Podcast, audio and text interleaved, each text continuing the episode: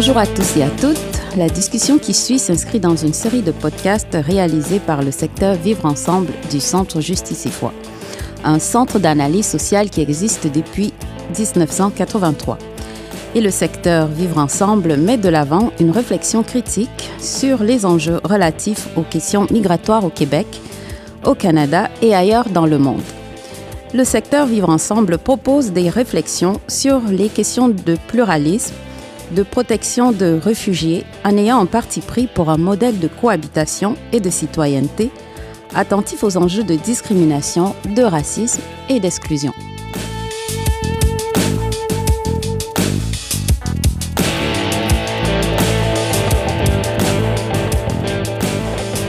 Je suis Elodie Ecobena, chargée de projet secteur Vivre Ensemble du Centre Justice et Foi bonjour à tous et à toutes, je m'appelle Mouloudi Dir, donc je travaille au Centre Justice et Foi, je coordonne le secteur Vivre Ensemble.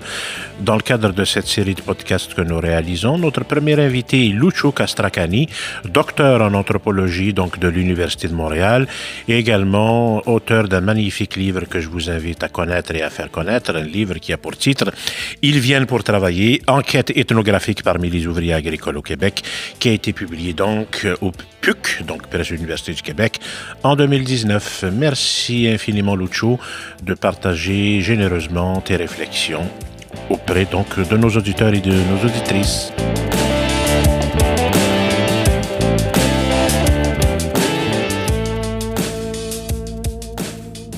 Peux-tu nous parler, Lucio, de ton intérêt pour la question de la migration et ce qui t'a amené à t'y intéresser? Euh, bonjour euh, Elodie, bonjour euh, Mouloud. Merci pour l'invitation. je dirais que mon intérêt pour les questions migratoires a commencé déjà en Italie. Moi, je suis d'origine napolitaine.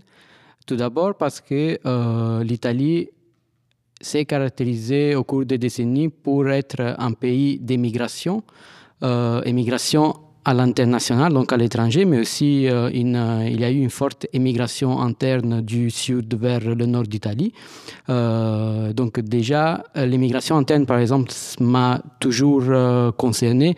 et puis, il faut dire que depuis les années, je dirais fin 80, début 90, l'Italie est devenue aussi un pays d'immigration. Et euh, donc, euh, ça a été aussi le, contact avec euh, les personnes immigrantes dans la région de Naples, surtout aussi dans certains milieux plutôt militants, qui, ont nourri aussi mes réflexions et donc aussi mon intérêt pour, pour les questions migratoires. Puis, quand je suis arrivé à Montréal pour mon doctorat en anthropologie. En fait, j'étais arrivé justement avec un projet de recherche sur l'immigration, mais dans le contexte euh, italien, donc euh, euh, sur l'île de Lampedusa. Et, mais ensuite, j'ai décidé de m'intéresser à, la question des travailleurs agricoles saisonniers au Québec parce que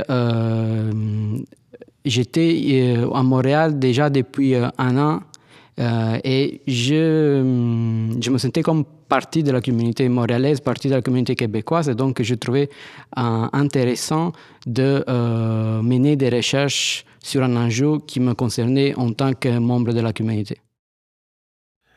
Alors, Lucho, peut-être un élément sur lequel il faudrait revenir pour le bénéfice euh, d'une discussion déplier sur cet enjeu migratoire, c'est peut-être de revenir sur la question de ce qu'on appelle le win-win situation, c'est-à-dire l'idéologie du gagnant-gagnant qui caractérise les programmes temporaires de travail.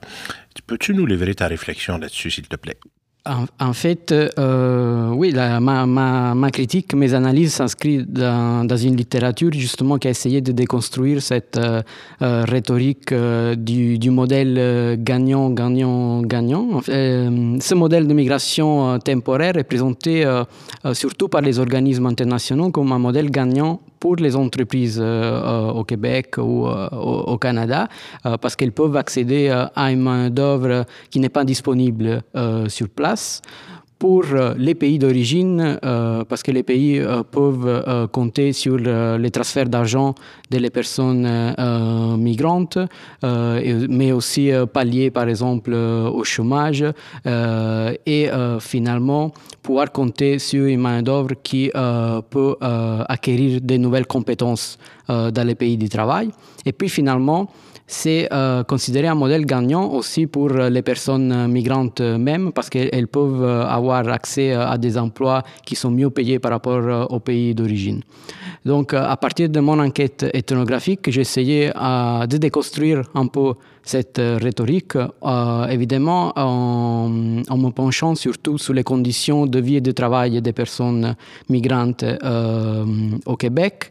Et euh, essayé d'élargir un peu le regard au-delà de la dimension strictement économique donc euh, du salaire, mais voir un peu euh, les retombées sur le plan social, par exemple, surtout, surtout au Québec. et donc, mes recherches m'ont amené à, à considérer plutôt les programmes euh, pas seulement comme une, euh, opportunité pour euh, les personnes migrantes, mais plutôt comme une forme de, contrôle de leur, de leur mobilité et, de leur aspiration à, à, une meilleure vie. En lisant tes travaux, Lucio, on est amené à constater que les orientations étatiques en matière migratoire relèvent davantage d'une logique technocratique et gestionnaire qui évacue la dimension politique et citoyenne? Peux-tu revenir là-dessus? Euh, oui, quand je parle de, de programmes, les programmes d'immigration temporaire, euh, en effet, sont l'expression euh, de la mobilité en, fait des, êtres humains.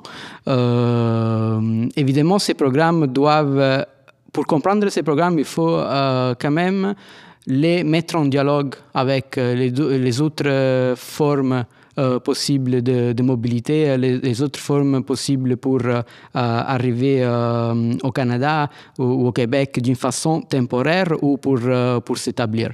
Et c'est ce que j'ai essayé de faire surtout lorsque j'ai analysé hein, les trajectoires des travailleurs agricoles saisonniers, voir comment pendant leur expérience migratoire, où ils ont déjà eu des expériences de migration, par exemple aux États-Unis, avant de participer au programme, ou par la suite, euh, suite à, l'expérience migratoire, euh, ils ont décidé de, s'établir, mais en, changeant de, statut.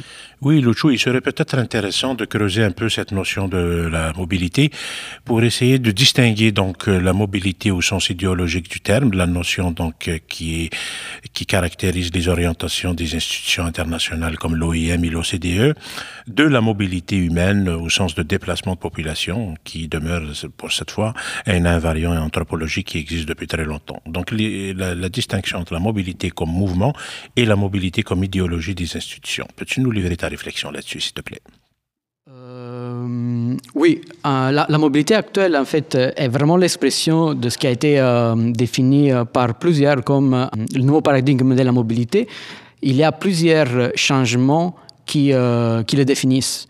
Euh, ce qui m'intéresse surtout, c'est par exemple la, multiplication euh, des volets, euh, des volets en fait qui gèrent la mobilité, la privatisation aussi de cette gestion, parce qu'il ne faut pas euh, oublier que euh, euh, les nouveaux programmes d'immigration temporaire, même au Canada par exemple, avec le volet agricole créé dans les années 2000, est géré par des organismes privés.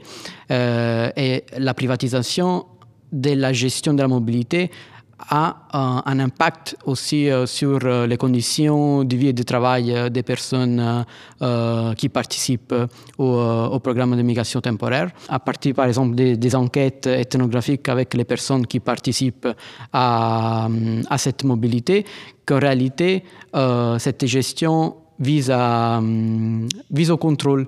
Euh, et donc, finalement, c'est très différents de ce qu'on a pu voir dans les décennies euh, passées avec, par exemple, le Bracero Programme aux États-Unis, euh, qui était un programme d'immigration temporaire pour euh, la main mexicaine dans le secteur agricole aux États-Unis, actif entre les années 40 et 60, ou les, programmes pour les travailleurs invités en Europe dans les années 50 et 60. Le but, c'est toujours de maximiser les gains économiques et euh, minimiser les coûts socio-culturels, comme le disait déjà le sociologue euh, Malek Sayad. Donc, euh, je dirais que euh, nous avons une continuité avec les, les paradigmes précédents, c'est cette logique utilitariste.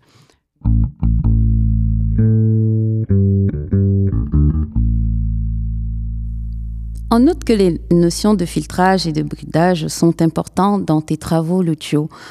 Peux-tu les rendre plus intelligibles pour les auditrices et auditeurs qui nous écoutent? Oui, euh, ben, en fait, le travailleur migrant, dans le cadre du paradigme de la mobilité, euh, est l'un des profils qui euh, participent à la, à la, mobilité, à la star par exemple des étudiants internationaux ou euh, d'autres profils de migration temporaire. Donc, euh, alors que dans les années 60, euh, il y avait euh, le citoyen d'une part et euh, d'autre part la figure du travailleur migrant, donc c'était comme deux profils assez homogènes.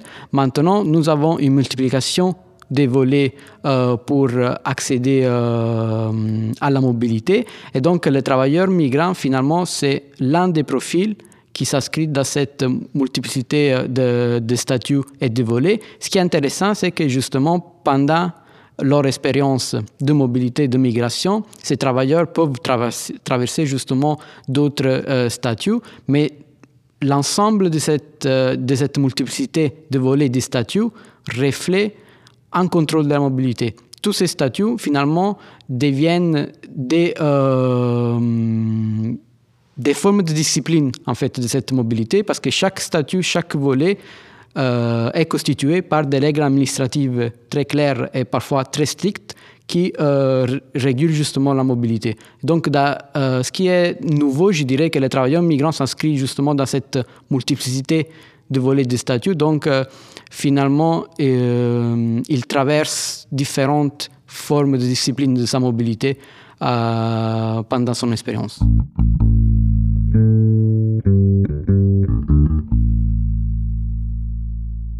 Lucho, un des volets qu'il faut peut-être expliquer au grand public et qui est le plus important à faire comprendre, même si l'utilitarisme, il a toujours fait partie de, de, la réalité migratoire des mesures de l'État canadien, mais l'une des particularités actuellement, c'est que l'utilitarisme canadien, il était équilibré auparavant. Jadis, tout migrant, quand même, ou tout résident permanent, avait une chance d'accéder à la citoyenneté. Or, dans ce tournant pour la mobilité, l'un des aspects qui est le plus valorisé, c'est la circularité. Les programmes qu'il y a au Canada, ils sont valorisés, ils sont jugés comme étant très bons, précisément parce que les migrants retournent chez eux. Donc, l'idée que tout migrant est un futur citoyen, c'est un principe qui ne va plus de soi, donc si je comprends bien. Oui, absolument. Euh, en fait, nous avons un tournant vers euh, les, années 2006 euh, où, pour la première fois au, Canada, euh, ils sont arrivés plus de personnes avec un statut temporaire que euh, des personnes pour s'établir d'une façon permanente. et les statuts temporaires deviennent aussi, euh, je dirais, presque une sorte d'apprentissage, dans le sens ou de, test en fait de la personne migrante pour euh, permettre l'établissement permanent.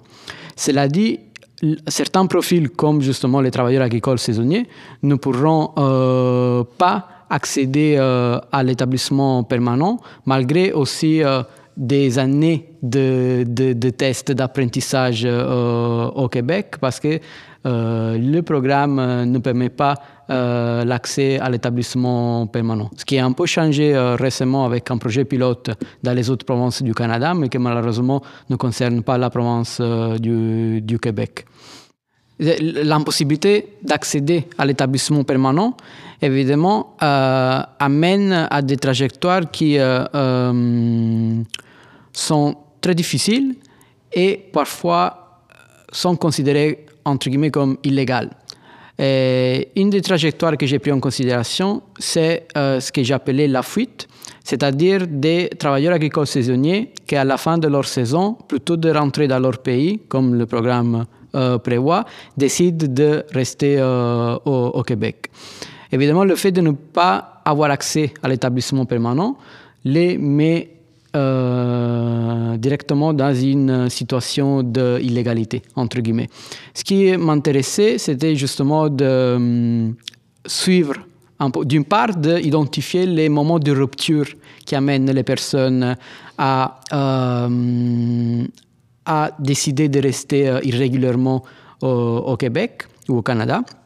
Euh, des moments de rupture qui sont à la fois, par exemple, des événements concrets euh, matériels, mais aussi des, des changements au niveau subjectif qui amènent les personnes à prendre cette décision. Et puis, d'autre part, je me suis intéressé un peu à la trajectoire après la fuite.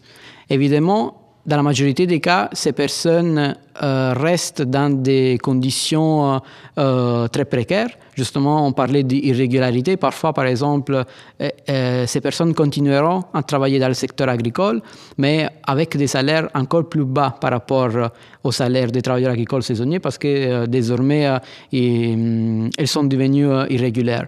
Mais c'était intéressant aussi parce que ces trajectoires ouvrent des possibilités.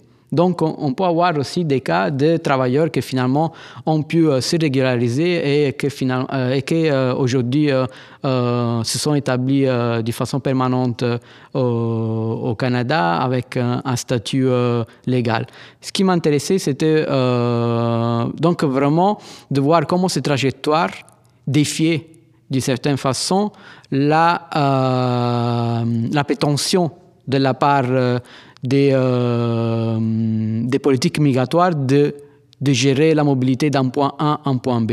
Et, voir à partir vraiment de l'expérience des personnes migrantes, tant au niveau euh, euh, matériel qu'au niveau subjectif, comment en réalité les personnes migrantes, malgré toutes les contraintes, continuent à bâtir leur euh, parcours, parfois en tombant dans la régularité, parfois elle arrive à se régulariser. Et, euh, donc finalement, le fait migratoire ne pourra jamais euh, être complètement géré par une, par une institution autre que, que les personnes mêmes. Oui, Lucho, peux-tu nous expliquer comment est-ce que la logique de fuite des travailleurs qui essayent de s'échapper à la nature très contraignante et coercitive des programmes de travail induit quelque chose qui s'appelle, dans la folie des travaux de Nicolas De Genova, une sorte de production légale de l'illégalité? Il me semble que c'est un élément de réflexion qui est très riche, qui, qui ouvre une grande portée et que j'aimerais bien que tu expliques, s'il te plaît. Euh, dans cette réflexion, par exemple, j'étais influencé euh, par l'anthropologue Nicolas de Genova, qui justement parle d'une production légale d'illégalité. Et c'est exactement le cas des, euh, des, programmes de migration temporaire, parce que le fait d'empêcher l'établissement permanent peut amener à l'irrégularité. Et il y avait d'autres collègues qui avaient montré que les, ménages, par exemple, dans les pays d'origine, euh, donc en, faisant des entretiens avec les personnes qui participent au programme, mais aussi avec euh, les, familles, par exemple, euh, le programme était préféré justement parce qu'il s'agissait d'une migration légale et sûre par rapport à la, à la migration irrégulière aux États-Unis.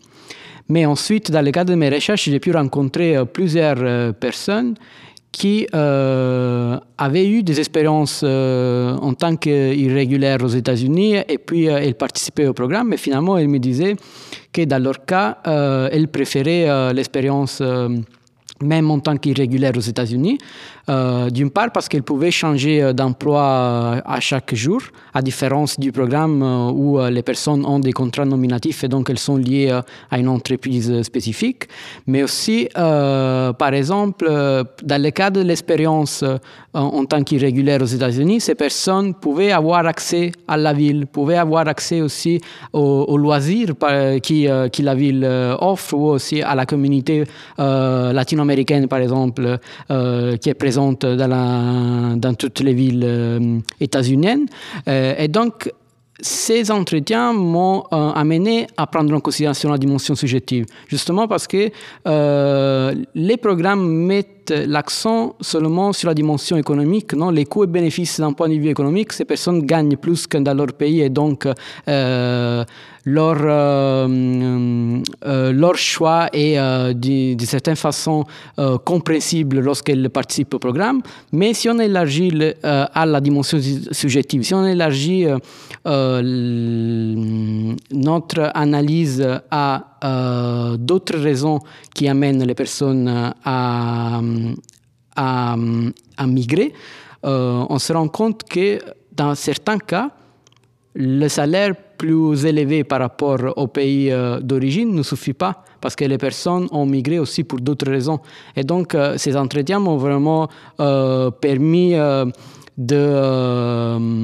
d'élargir mon analyse à cette dimension subjective qui finalement est, est au cœur aussi de, mes recherches sur les programmes d'immigration temporaire au, au Québec.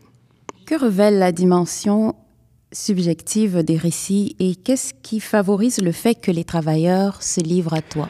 Oui, euh, les récits de vie ont été fondamentaux pour euh, développer mon analyse. Cela a été possible d'une part euh, grâce à, la proximité avec les travailleurs euh, parce que euh, pendant une saison, j'ai été euh, employé comme travailleur agricole, donc cela m'a permis vraiment de me rapprocher à plusieurs personnes qui participaient au programme. Et d'autre part, parce que j'ai été impliqué dans le, le centre de travailleurs et travailleuses immigrants de Montréal, un centre qui a bâti justement la, confiance grâce à ces, à ces actions au cours des années, a bâti la confiance avec euh, les travailleurs euh, et les travailleuses euh, migrants temporaires. Ces personnes abordent aussi des aspects un peu plus je dirais presque intime. Et euh, la dimension subjective, je l'ai abordée tant pour comprendre le consentement au programme que pour comprendre justement les, pratiques de, résistance au, programme. Donc, par exemple, j'ai euh, pu identifier une, euh, une narration dominante qui permettait euh, aux travailleurs d'accepter un peu les conditions de vie euh, et de travail au Québec, c'était euh, l'idée d'une masculinité normative dominante basée sur l'image, par exemple, de l'homme fort, euh, souvent qui euh, représente euh, son pays, la, patrie, et donc il se met en compétition avec les personnes des autres pays qui, sont, qui participent au programme d'immigration temporaire. Et puis l'image de, de l'homme, du père pourvoyeur de la famille, qui est un récit vraiment récurrent euh, évidemment de la part des participants qui ont des, enfants dans le pays euh, d'origine et, qui a un impact euh, aussi euh, très concret euh, dans la discipline quotidienne euh, au travail et, et dans la vie au, Québec. Et donc, ce que je trouve intéressant, c'est que justement, ces subjectivités, finalement, dépendent aussi, justement, vous, parlez de contingence, dépendent d'événements qui sont imprévisibles. Euh, mais l'imprévisibilité est liée aussi, justement, à cette, à cette précarité euh, matérielle. Donc, il y a la précarité matérielle qui reflète un peu une, une précarité euh, subjective. Mais cette précarité subjective nous amène aussi à considérer euh, les formes, on pourrait dire, de, de fuite, justement, ou d'ouverture. Nous avons des, euh, un consentement qui s'y crée sur le plan subjectif. Donc, je mentionnais la masculinité normative.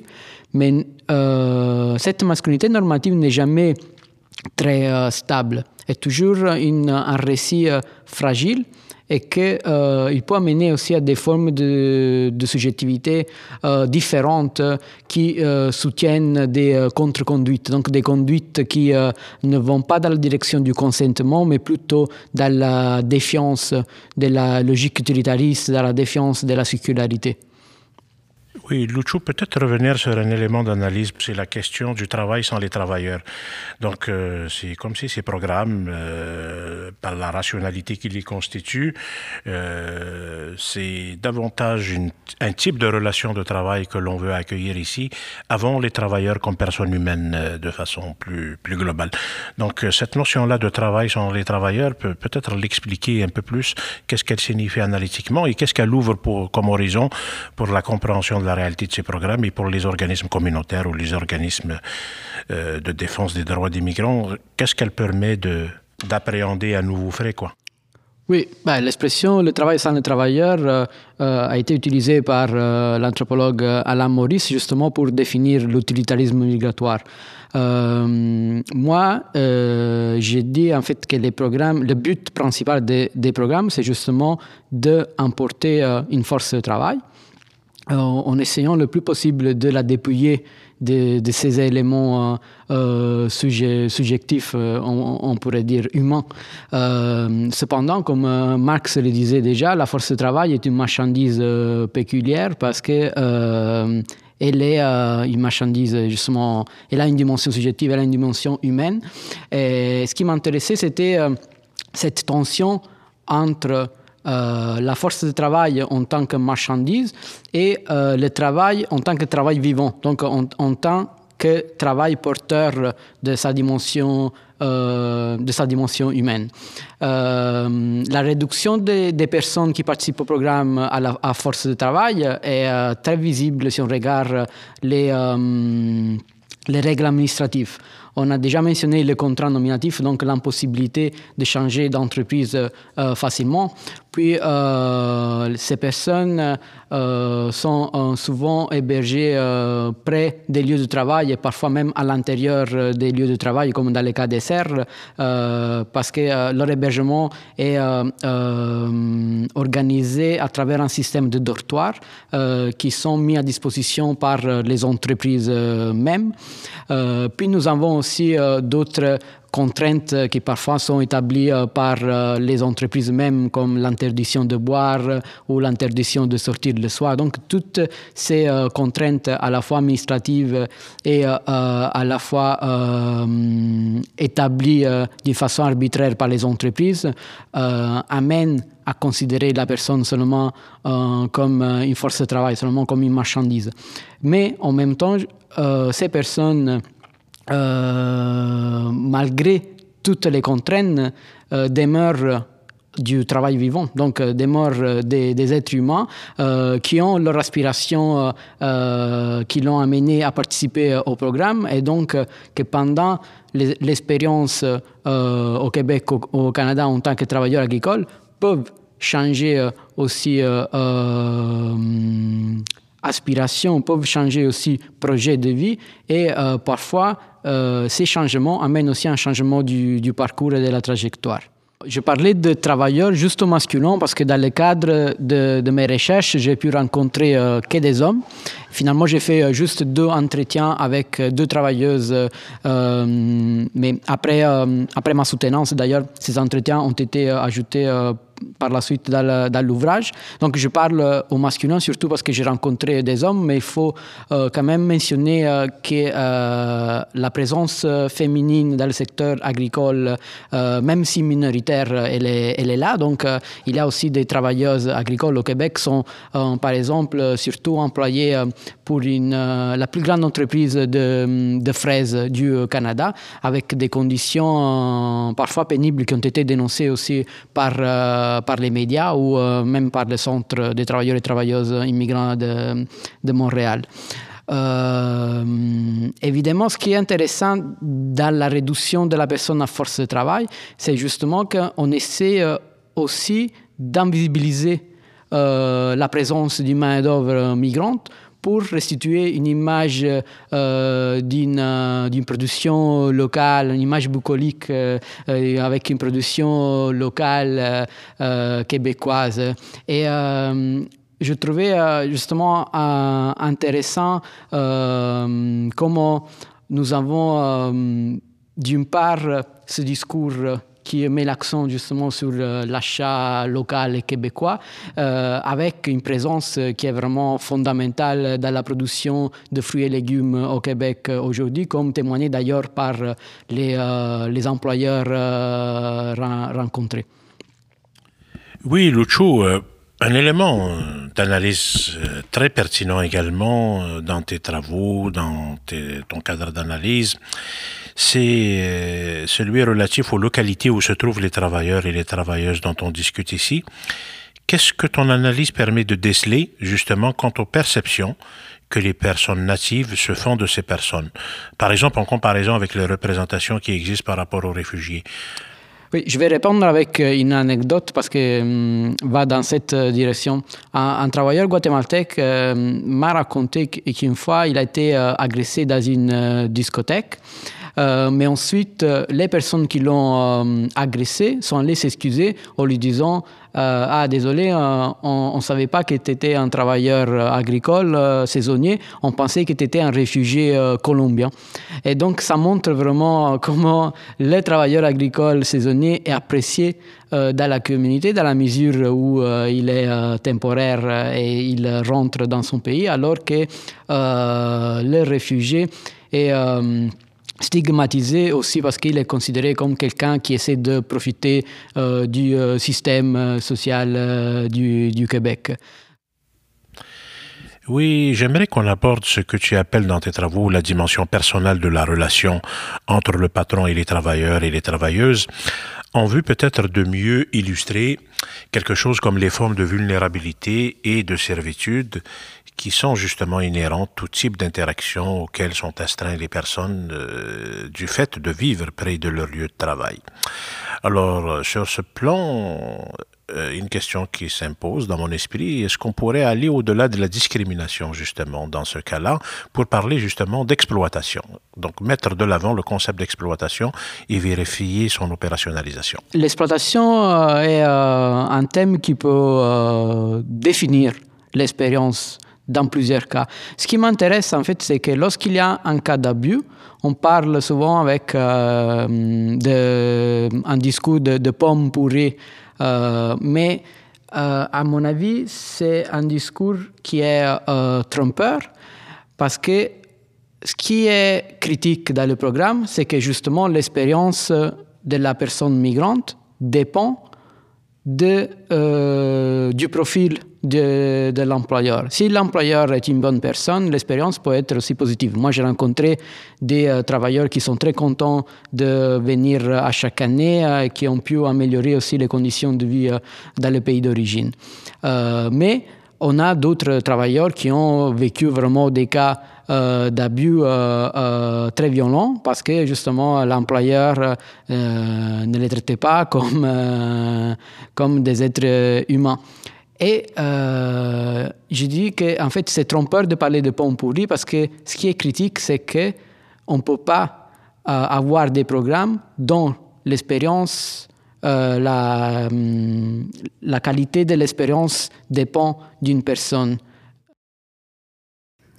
Sur ces questions, Lucio, quelle place joue le discours euh, sur la production locale et les petites fermes familiales Oui, euh, ben, en fait, d'une part, on met l'accent sur la production locale. Euh, D'autre part, il faut aussi dire que euh, le recrutement des travailleurs agricoles saisonniers au Québec a commencé à s'intensifier après les accords de libre-échange nord-américains, donc à partir des, des années moitié 90 parce qu'il y a aussi des entreprises qui ont commencé à exporter davantage à l'étranger. L'Union des producteurs agricoles en 93 parle par exemple de la possibilité de conquérir de nouveaux marchés. Euh, donc, d'une part, il y a le discours sur la production locale, mais il faut euh, aussi euh, considérer qu'il y a des entreprises qui embauchent des travailleurs agricoles saisonniers qui euh, sont voués à l'exportation à, à l'étranger. Et le discours sur la petite ferme locale, d'une part, est souvent utilisé aussi pour légitimer la présence des travailleurs agricoles saisonniers, mais il ne faut pas oublier aussi qu'il y a des grandes entreprises qui, euh, qui profitent de la présence de la main-d'œuvre agricole euh, saisonnière migrante. Euh, ce que je dis aussi, c'est qu'il y a une polarisation entre justement des petites entreprises qui essaie de continuer à survivre dans l'actuel système agroalimentaire mondialisé, mais qu'il y a aussi des entreprises qui euh, ont commencé euh, à, euh, à, croître dans ce nouveau contexte et donc à profiter beaucoup aussi des exportations. ce qui est, et la main-d'œuvre migrante fait bénéficie aux deux profils d'entreprise. Donc tant à la petite entreprise qui essaie de survivre qu'à la, à la grande entreprise qui euh, exporte à l'étranger.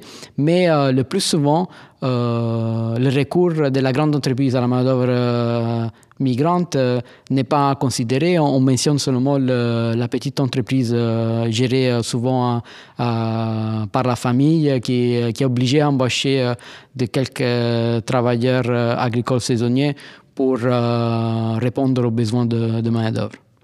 Oui, au terme donc de cette discussion, euh, Lucho, euh, quel regard portes-tu sur ces programmes et quelles perspectives finalement faut-il envisager pour euh, le futur? Ben, évidemment, je n'ai pas la prétention de définir euh, la meilleure façon pour euh, euh, sortir les, personnes qui participent au programme de la précarité. Moi, je prends une multiplicité des, luttes et des stratégies. Donc, je pense que c'est très important de lutter pour l'amélioration des conditions de travail. C'est très important pour lutter pour la régularisation des, statuts et surtout pour l'établissement permanent des personnes qui veulent s'établir parce que c'est pas dit que tout le monde veut euh, s'établir d'une façon permanente euh, au Québec euh, ou au Canada. je prends aussi pour une lutte de la part des, consommateurs. Justement, on parlait de l'achat local. Ça pourrait être intéressant de définir les, des bonnes pratiques d'embauche au Québec pour qu'on puisse justement essayer d'identifier où il y a euh, en revanche des mauvaises pratiques. Il y a eu des, importantes campagnes de boycott, euh, par exemple de Driscoll, qui est une multinationale euh, établie surtout aux, États-Unis, avec des gains importants pour la main-d'œuvre migrante agricole. Donc, il n'y a pas une solution pour améliorer, pour, sortir les personnes de la précarité. Et en sûrement, je, ne prends pas pour la fin des programmes parce que j'ai aussi rencontré plusieurs travailleurs qui euh, sont très contents, qui bénéficient. Donc, euh, à partir de ma position privilégiée, euh, je ne dirais jamais que je suis pour la, fin de ce, type de programme. Mais évidemment, la situation, l'expérience est très complexe et les solutions aussi sont très complexes et multiples.